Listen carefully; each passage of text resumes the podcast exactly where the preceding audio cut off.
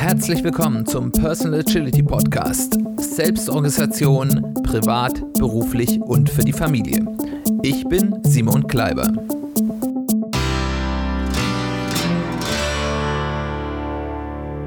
Herzlich willkommen zu einer weiteren Ausgabe des Personal Agility Podcastes. Schön, dass du wieder dabei bist, schön, dass du zuhörst.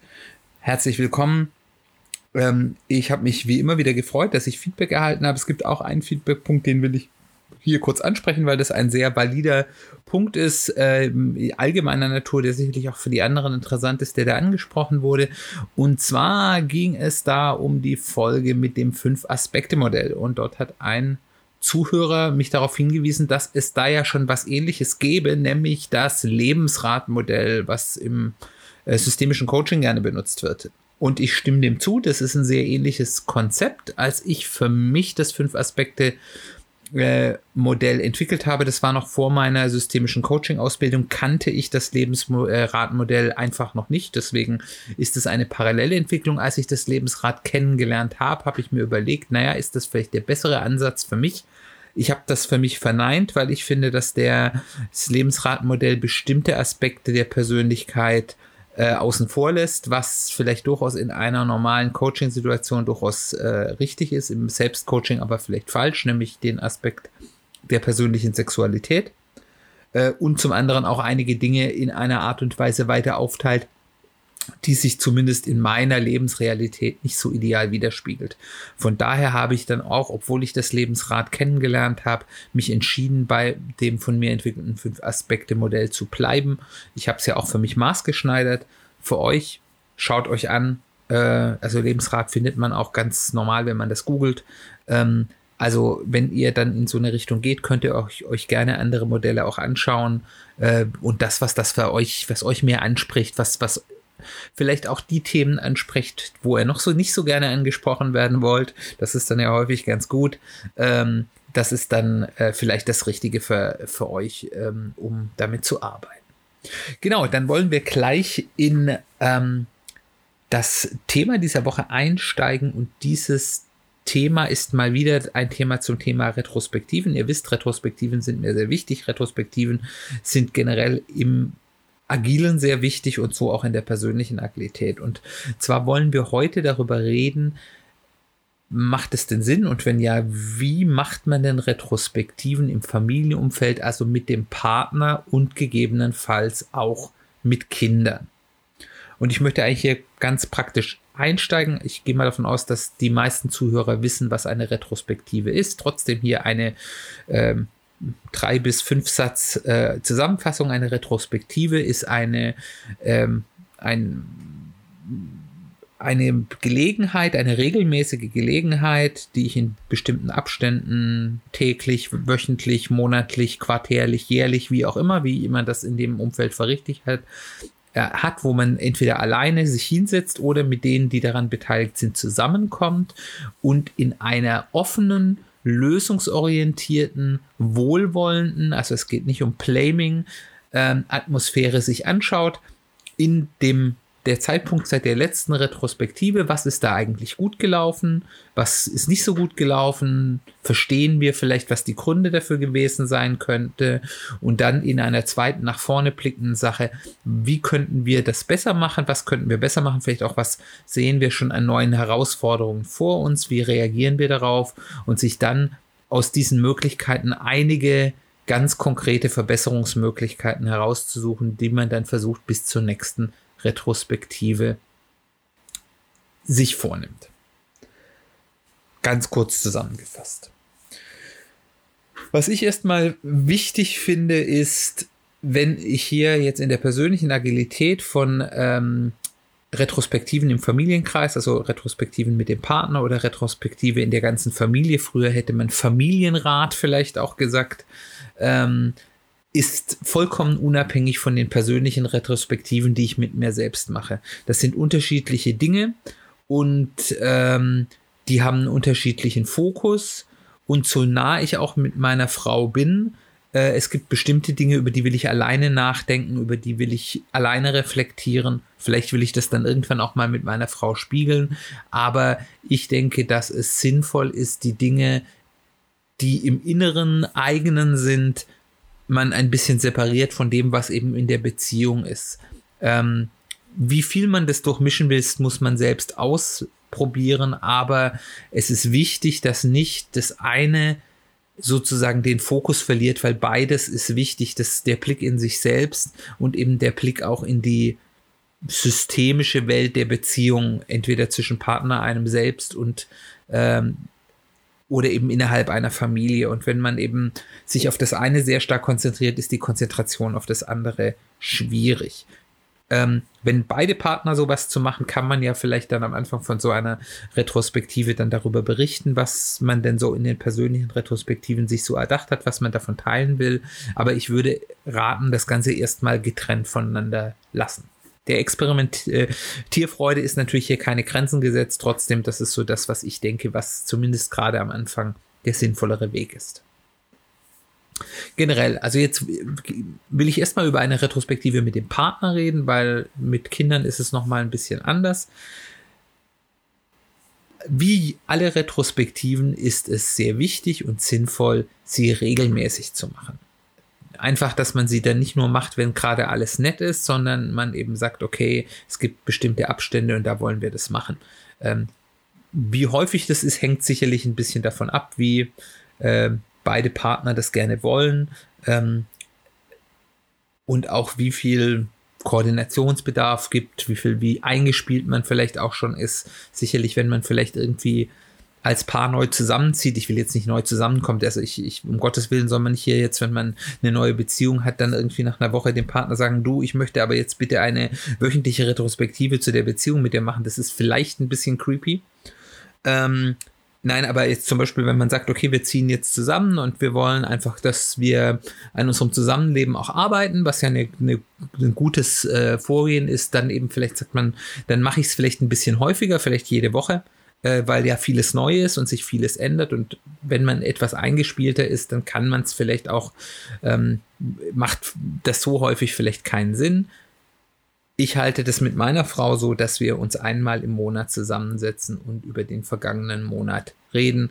Das bewegt sich auch alles so schnell. Ähm, das ist ähm, vollkommen ausreichend. Also wir haben da überhaupt keine ähm, Gedanken, dass das jetzt irgendwie sehr lange wäre. Also die, das geht auch alles nicht lang. Also das wäre was anderes, wenn man das vielleicht jetzt nur quartärlich machen würde. Dann äh, gäbe es sicherlich ähm, Änderungen, die man sozusagen, die einen dann sich selbst schon überholen, bevor man über Dinge sprechen konnte. Von daher, für uns ist so ein Monat ganz gut. Aber wie gesagt, es gibt da kein richtig oder falsch.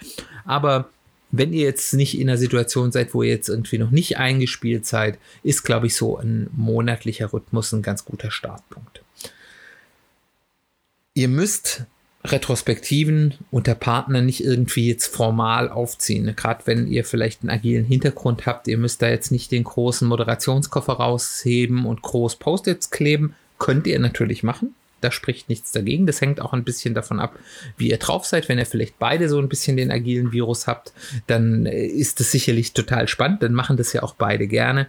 Wenn aber vielleicht das ähm, der Partner sagt, okay, ich will natürlich gerne an meiner Beziehung irgendwie arbeiten kontinuierlich, aber ich bin jetzt hier nicht mit mit diesen ganzen Methoden will ich mich jetzt nicht überladen, dann reicht auch einfach ein zwangloses Gespräch. Also dann gar nicht groß mit Themen oder mit, mit groß was aufschreiben, sondern einfach ein ganz zwangloses Gespräch führen. Was sind so die Themen, über die man meiner Meinung nach in so einer Partnerretrospektive sprechen sollte? Das erste ist einfach mal gegenseitig zu fragen, wie geht es dem anderen und was beschäftigt ihn oder sie derzeit. Ähm, das ist, und ich finde es auch wichtig, dass man das nochmal fragt, weil wir gehen immer davon aus, dass wir wissen, wie es dem Partner geht, aber es ist sehr schlau, regelmäßig auch mal wirklich zu fragen und dem anderen auch die Möglichkeit und vielleicht auch die Notwendigkeit zu geben, mal wirklich zu überlegen, wie geht es mir eigentlich gerade. Und dann vielleicht auch sagen zu können, okay, ja, ähm, eigentlich es mir gerade nicht so gut. Und das und das sind die Gründe. Das muss ja gar nicht was mit dem Partner zusammenhängen. Es können ja auch ganz andere Dinge sind. Vielleicht hat man irgendwie in der Arbeit irgendwelche Sorgen oder mit den Kindern irgendwelche Sorgen und im Alltag hat man da nicht drüber gesprochen, weil man vielleicht auch den Partner nicht belasten will und so weiter und so fort. Da gibt es ja so ganz viele Sachen, dass man implizit Dinge annimmt. Ich kann da jetzt nicht mit dem Partner drüber sprechen, der würde das aber gerne haben. Also von daher macht es Sinn, einfach das sich gegenseitig mal regelmäßig zu sagen, wie geht es mir eigentlich gerade? Was sind für dich gerade die wichtigen Themen? Was beschäftigt dich? Dann würde ich den nächsten Schritt auf die Beziehung legen. Was lief in der Beziehung in der letzten Zeit gut? Also ich finde es immer schön, mit dem Guten anzufangen. Ähm, weil das auch einfach schön ist, selbst wenn, selbst wenn Zeiten mal schwierig sind, gibt es ja meistens auch Dinge, die irgendwie auch gut waren. Und ich finde es schön, damit anzufangen und, und äh, das eben auch herauszustreichen. Und dann eben auch umgekehrt, was ist in der letzten Zeit in der Beziehung verbesserungsfähig gewesen? Gibt es da Dinge, die den einen oder anderen stören? Und hier ist es ganz wichtig, auch miteinander zu reden, wie geben wir uns Feedback, weil gerade in Beziehungen ist es dann, führt es dann gerne mal dazu, dass man eben dann sagt, ja, das war ja auch gar nicht so und aber du machst doch äh, What's Aboutism dann hochkommt und da, da kann man nicht arbeiten, sondern dass man sich gemeinsam vornimmt, gute Feedback-Regeln zu geben. Also erstens, ich mache den das Feedback wertschätzend, also nicht vorwurfsvoll. Punkt Nummer eins. Punkt Nummer zwei, ich trenne in meinem Feedback die Beobachtung und die Bewertung. Das ist ein ganz wichtiger Punkt, weil man dann anders über Dinge reden kann. Also nicht zu sagen, ja, du hörst mir ja immer nicht zu, sondern zu sagen, ähm, wenn ich mit dir rede, dann schaust du ganz häufig in dein Handy. Punkt. Und dann zu sagen, für mich fühlt sich das so an, als würdest du mir überhaupt nicht zuhören und dich nicht dafür interessieren, was ich zu sagen habe.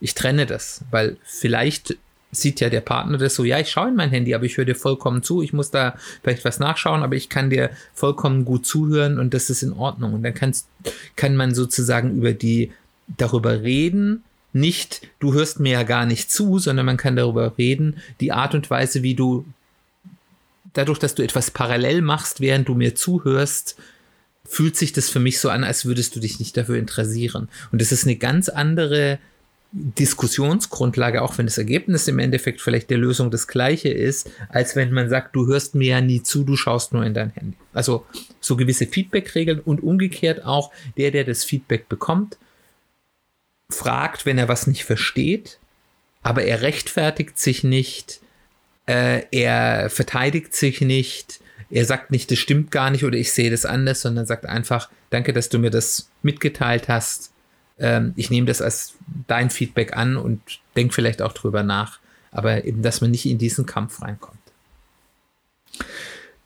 Dann, wenn wir jetzt mal die Beziehung, also wo es mehr um das Zwischenmenschliche und vielleicht auch die emotionalen Aspekte und vielleicht auch die sexuellen Aspekte geht, ähm, ist der nächste Punkt, auch das Zusammenleben. Also mal jetzt angenommen, man lebt zusammen, da gibt es ja ganz viele Dinge, die aus dem Zusammenleben herrühren, nicht aus der Beziehung, sondern aus dem Zusammenleben. Also so Themen wie, wer macht was im Haushalt, äh, äh, wie wird die Zahnpasta zusammengerollt, äh, äh, wer, spül, äh, wer räumt die Spülmaschine ein und aus und so weiter. Da gibt es ja ganz viele Klischees und äh, ähm, du hast wieder mein Handtuch genommen. Also es gibt da ja ganz, ganz viele Punkte, wo Dinge beim Zusammenleben äh, gut oder schlecht sind. Da gehören vielleicht auch die, wenn man Kinder hat, dazu was ist mit den Kindern, das kann man vielleicht in diesem Zusammenhang machen. Und auch wieder hier erstmal, was lief denn in der letzten Zeit, seit der letzten Retrospektive im Zusammenleben gut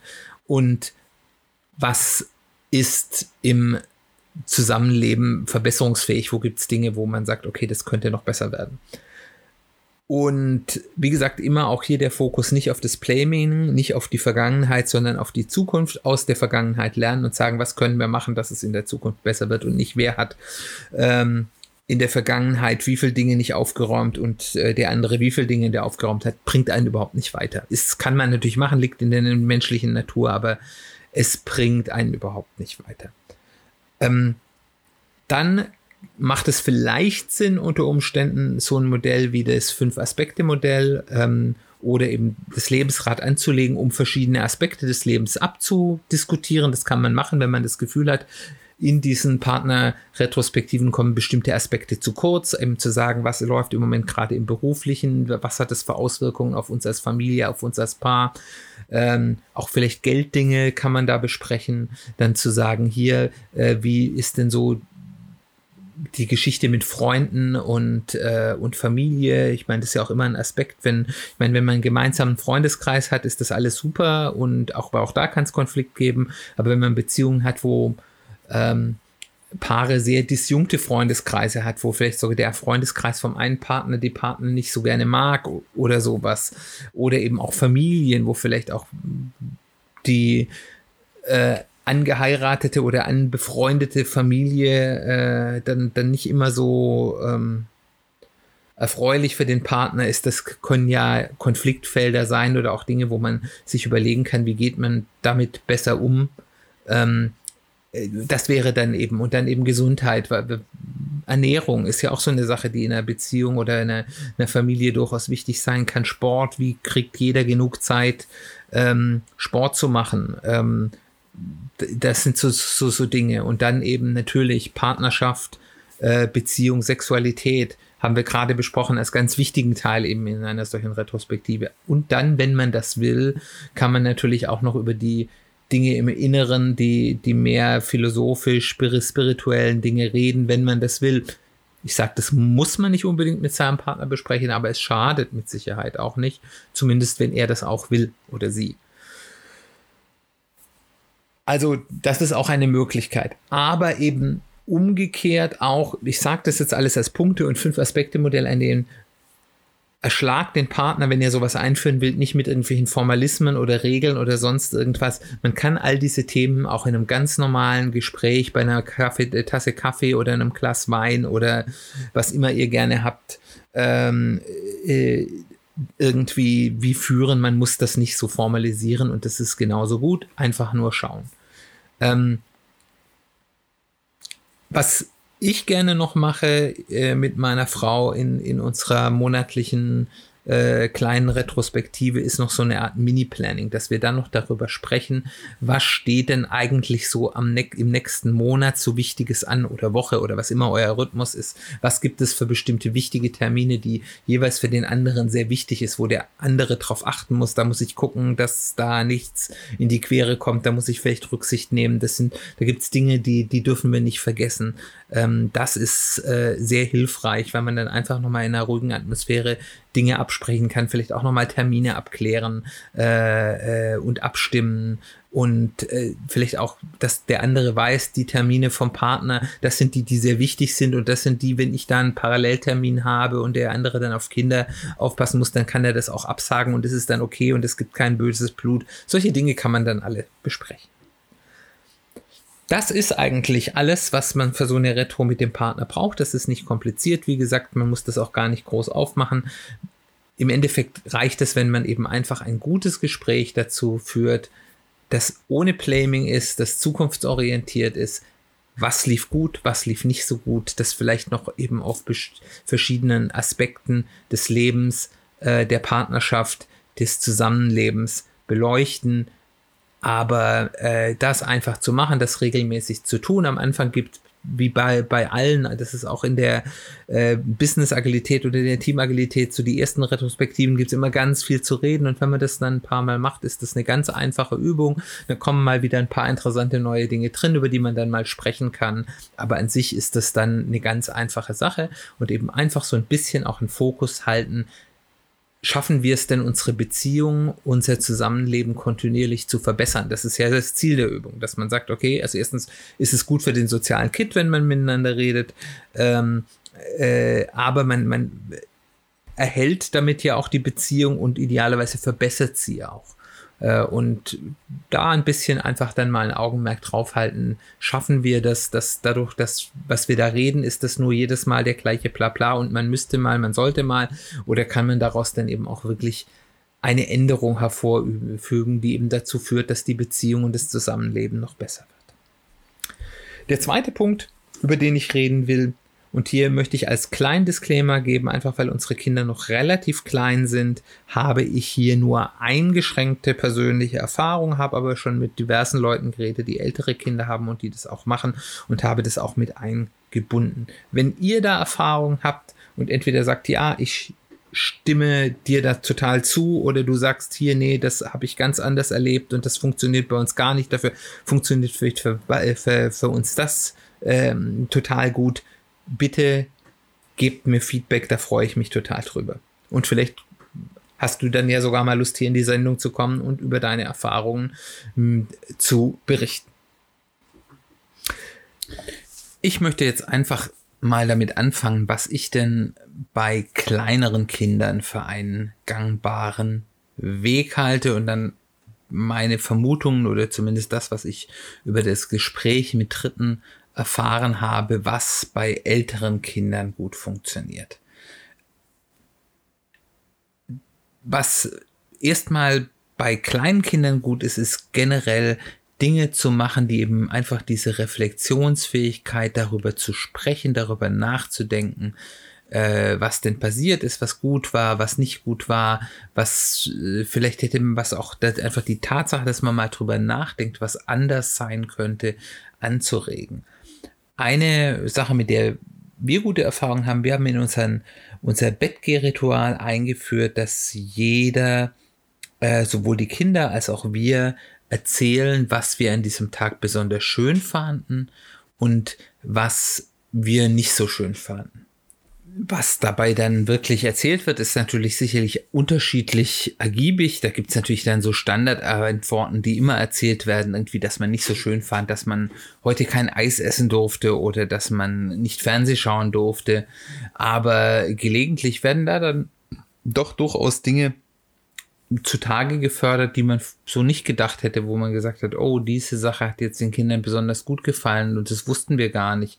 Das, ähm, was wir vielleicht als Kleinigkeit wahrgenommen hätten und äh, sie fanden das ganz toll oder auch umgekehrt, dass Dinge die Kinder gestört hat, äh, was wir jetzt im Alltag nicht so gemerkt hätten. Und äh, von daher ist das eine sehr interessante Geschichte und was da auch interessant ist anzumerken, das ist den Kindern sehr wichtig geworden, diese, diese abendliche Reflexion. Wenn wir das dann mal auslassen wollen, gibt es ein großes Geschrei oder auch wenn Mama und Papa nicht erzählen wollen, was ihnen gut gefallen hat, ähm, dann ist das nicht äh, so wohl gelitten. Also das ist denen sehr wichtig. Das ist nichts, was nur gemacht wird, weil wir fragen, sondern das ist etwas, was anscheinend von den Kindern auch als gut, werthaltig, äh, wichtig äh, empfunden wird das ist so der erste Schritt. Der zweite Schritt ist dann eben Retrospektiven im weitesten Sinne sehr kurz und inhaltszentrisch durchzuführen. Das heißt also nicht zu sagen, wir haben jetzt einen Termin, wo wir jetzt über alles reden können, sondern dann mal ganz bewusst zu sagen, ähm, okay, wir reden jetzt gerade mal über das Thema ähm, wie wollen, wie sind die Regeln, die wir zu einem bestimmten Thema haben? Sind die okay so? Wie findet ihr die? Findet ihr die gut? Findet ihr die schlecht? Oder wir können auch mal darüber reden, was machen wir zu essen? Und dann kann man darüber reden, was für Bedürfnisse gibt es denn? Warum äh, sind wir als Eltern zum Beispiel nicht begeistert davon, wenn die Kinder äh, jeden Tag äh, Chicken Nuggets mit Pommes oder Kartoffelpuffer mit Apfelmus äh, essen? Warum sind wir der Meinung, dass da anderes Essen auch wichtig ist? Dann kann man das durchaus auch mal begründen und mit den Kindern darüber reden. Und man wird sehr überrascht sein, wie groß da das Verständnis und auch ähm, ja das Nachdenken der Kinder darüber ist, wenn man das erklärt, warum man bestimmte Dinge will und warum man bestimmte Dinge nicht will. Klar, die haben ihre Lieblingsspeisen, äh, die die gut schmecken, genauso wie wir auch unsere Lieblingsspeisen haben. Das sind ja häufig auch noch die nicht die Sachen, die wir jetzt äh, als besonders gesund äh, wahrnehmen und äh, die wir besonders häufig essen sollten. Ähm, und äh, dann kann man darüber reden und dabei kommen interessante Diskussionen raus, da kommen interessante Einsichten auf beiden Seiten raus. Ähm, das, das ist eine sehr wertvolle Diskussion. Ähm, oder ja, also man, man kann es über jedes Thema sprechen. Also, das setzt natürlich voraus, dass man eben dann auch die Kinder mitsprechen lassen will. Aber zum Beispiel, man kann darüber reden, wo fahren wir in Urlaub hin? Was sind die Dinge, die euch wichtig sind? Was sind die Dinge, die uns wichtig sind? Was könnten wir uns an Ideen ausdenken, die vielleicht beides miteinander verbinden? Ähm, aber gerade bei kleinen Kindern das sehr, sehr kurz lassen, wie gesagt, zehn Minuten ist da schon eine lange Zeit, wenn man mal eine Viertelstunde eine äh, inhaltlich sinnvolle Diskussion führen kann mit kleinen Kindern im Kindergarten und frühen Grundschulalter, wie wir das haben, dann ist das schon ein großer Erfolg. Und ähm, damit man das eben auch gut tun kann, empfehle ich eben bei kleinen Kindern das auch nicht zu planen. Also nicht zu sagen, okay, wir haben jetzt den Zeitpunkt und jetzt machen wir unsere Retrospektive zu dem Thema XYZ. Das funktioniert in der Regel nicht, sondern äh, einfach ein bisschen, wenn man das im Hinterkopf hat über dieses Thema, sollten wir vielleicht mal mit den Kindern reden, äh, das im Hinterkopf behalten und häufig ergeben sich dann aus Situationen gute Gelegenheiten, wo die Kinder offen sind dafür, ähm, gewillt dazu sind, wo das auch ein natürlicher Einstieg zu dem Thema ist. Und dann eben einfach zu sagen, ja, okay, wenn wir jetzt gerade eh über das Thema sprechen, was haltet ihr denn davon? Was ist denn eure Meinung? Ähm, was glaubt ihr, warum wir das so und so machen? Und so weiter und so fort. Also nicht feste Zeiten planen mit kleinen Kindern, sondern eben eher die passenden Gelegenheiten abwarten. Und um diese Gelegenheiten zu schaffen, empfehle ich auch, und das trainiert auf der anderen Seite die Kinder eben auch dazu, ähm, ja, trainiert ist ein doofes Wort, aber es, es öffnet die Kinder dafür, ähm, dann auch ins Gespräch zu gehen, ist häufig den Kindern mit den Kindern ins Gespräch zu gehen in guten Situationen, wo man mal was Nettes macht und wirklich offene Fragen zu stellen. Was machst du denn gerade? Was findest du denn gerade gut? Ähm, was gefällt dir denn im Moment gerade besonders gut? Was hat dir letzte Woche besonders viel Spaß gemacht? Und manchmal kommt dann eben da irgendeine Plattitüde oder gar nichts und manchmal kommen da dann sehr, sehr gute Gespräche ähm, zutage. Insbesondere häufig eben nicht, wenn man jetzt sagt, wir haben jetzt ein Gespräch, sondern vielleicht, wenn man was anderes tut, zum Beispiel, wenn man gerade kocht und die Kinder helfen einem beim Kochen oder man baut zusammen ein Lego-Set auf und äh, da kann man nebenbei sich unterhalten. Also gerade diese nebenläufigen Kommunikationen sind mit Kindern häufig die deutlich ähm, ja, effektiveren. Und ähm, es zeigt dann eben Kindern auch, ja, okay, ähm, da ist jemand da bei den Eltern, die einem zuhören, die das ernst nehmen, was ich sage. Und das merken sich Kinder auch. Also ich merke das selbst, wenn ich mal Zeiten habe, wo ich sehr gestresst bin und den Kindern weniger gut zuhöre, einfach naturgegeben, weil ich einfach mit meinem Kopf woanders bin, dann erzählen mir die Kinder auch weniger. Und wenn ich Zeiten habe, wo ich mehr Zeit für die Kinder habe und ihnen mehr zuhören kann, auch vielleicht in, in Situationen, wo sie mir gar nichts erzählen, dann erzählen sie mir aber dann im Endeffekt dann, wenn sie dazu bereit sind, auch deutlich mehr.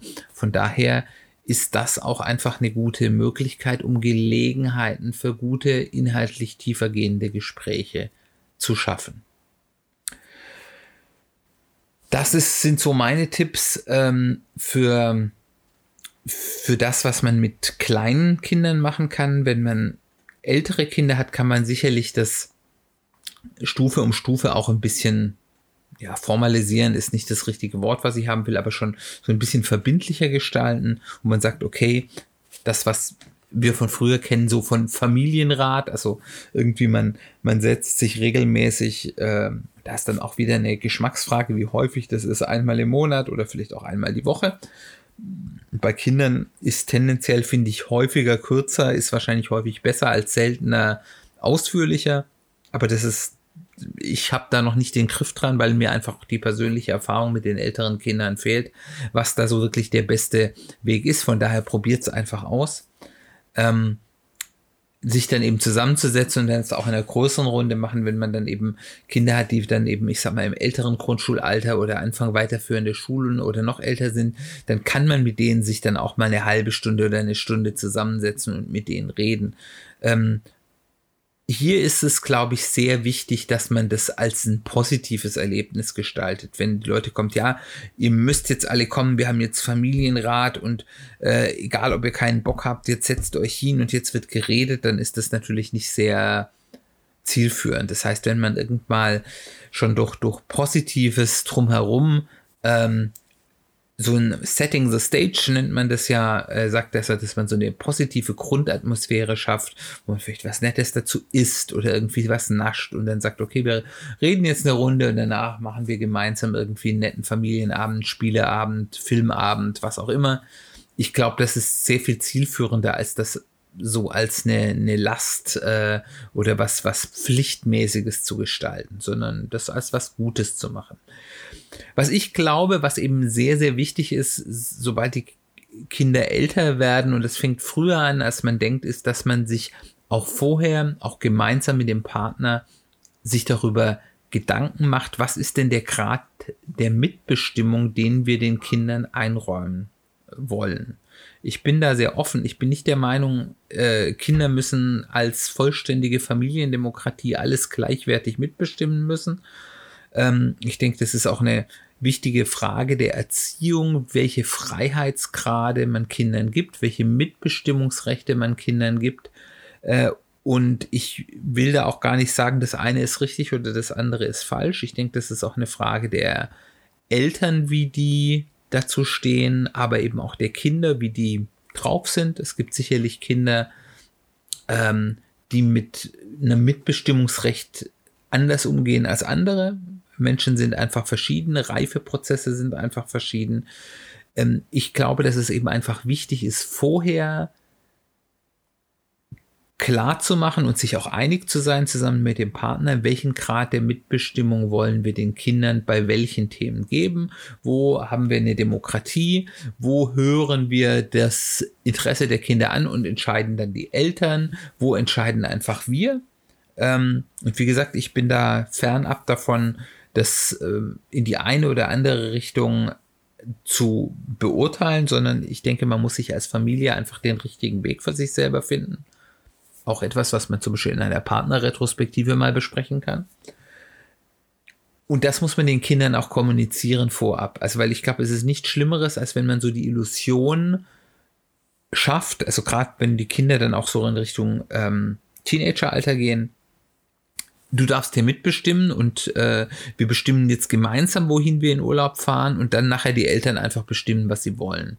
Wenn man vorher klar sagt, okay, ähm, wir möchten gerne über deine Wünsche zum Urlaub sprechen oder eure Wünsche zum Urlaub sprechen, aber im Endeffekt werden wir als Eltern entscheiden, was wir machen. Wir versuchen das so weit wie möglich ernst zu nehmen und mit einzubeziehen, aber nicht du entscheidest und wir haben ja auch keine Abstimmung ist es für ein Kind oder einen Jugendlichen deutlich einfacher zu verknusen, als wenn man eben die erste Illusion aufbaut, wir reden jetzt gemeinsam und wir bestimmen gemeinsam, wo ist der Urlaub hin und dann haben alle tolle Ideen und im Endeffekt entscheidet dann der Vater oder die Mutter, wer auch immer da dann vielleicht der Entscheidende ist, was man macht und das hat gar nichts damit zu tun, was die Kinder eigentlich wollten. Ich glaube, da ähm, baue ich mir dann ähm, maximalen Widerstand auf und das weiß ich nicht, ob man das mit Teenager-Kindern unbedingt will.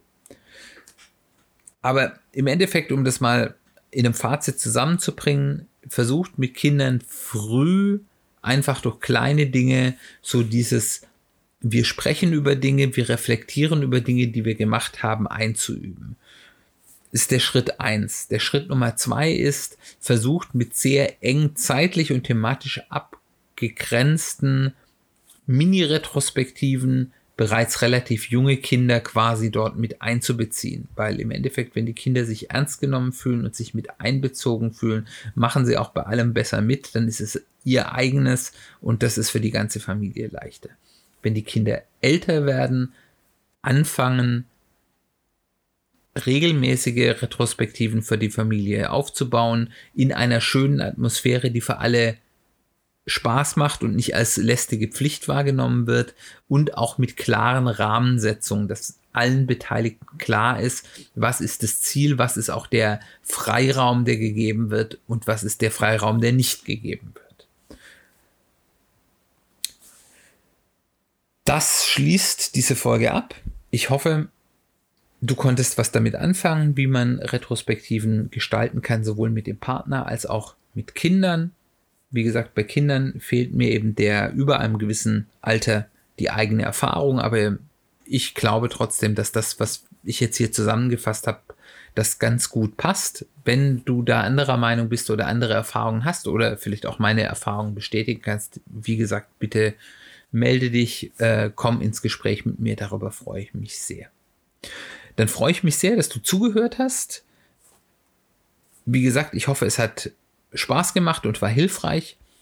Noch ein paar Hinweise. Wenn du zum ersten Mal hier zuhörst und nicht die komplette ehemaligen Podcasts nachhören willst, möchte ich ein paar Tipps geben, was man sich anhören kann, um so ein paar Dinge zu verstehen, auf die ich hier innerhalb des Podcasts immer wieder referenziere.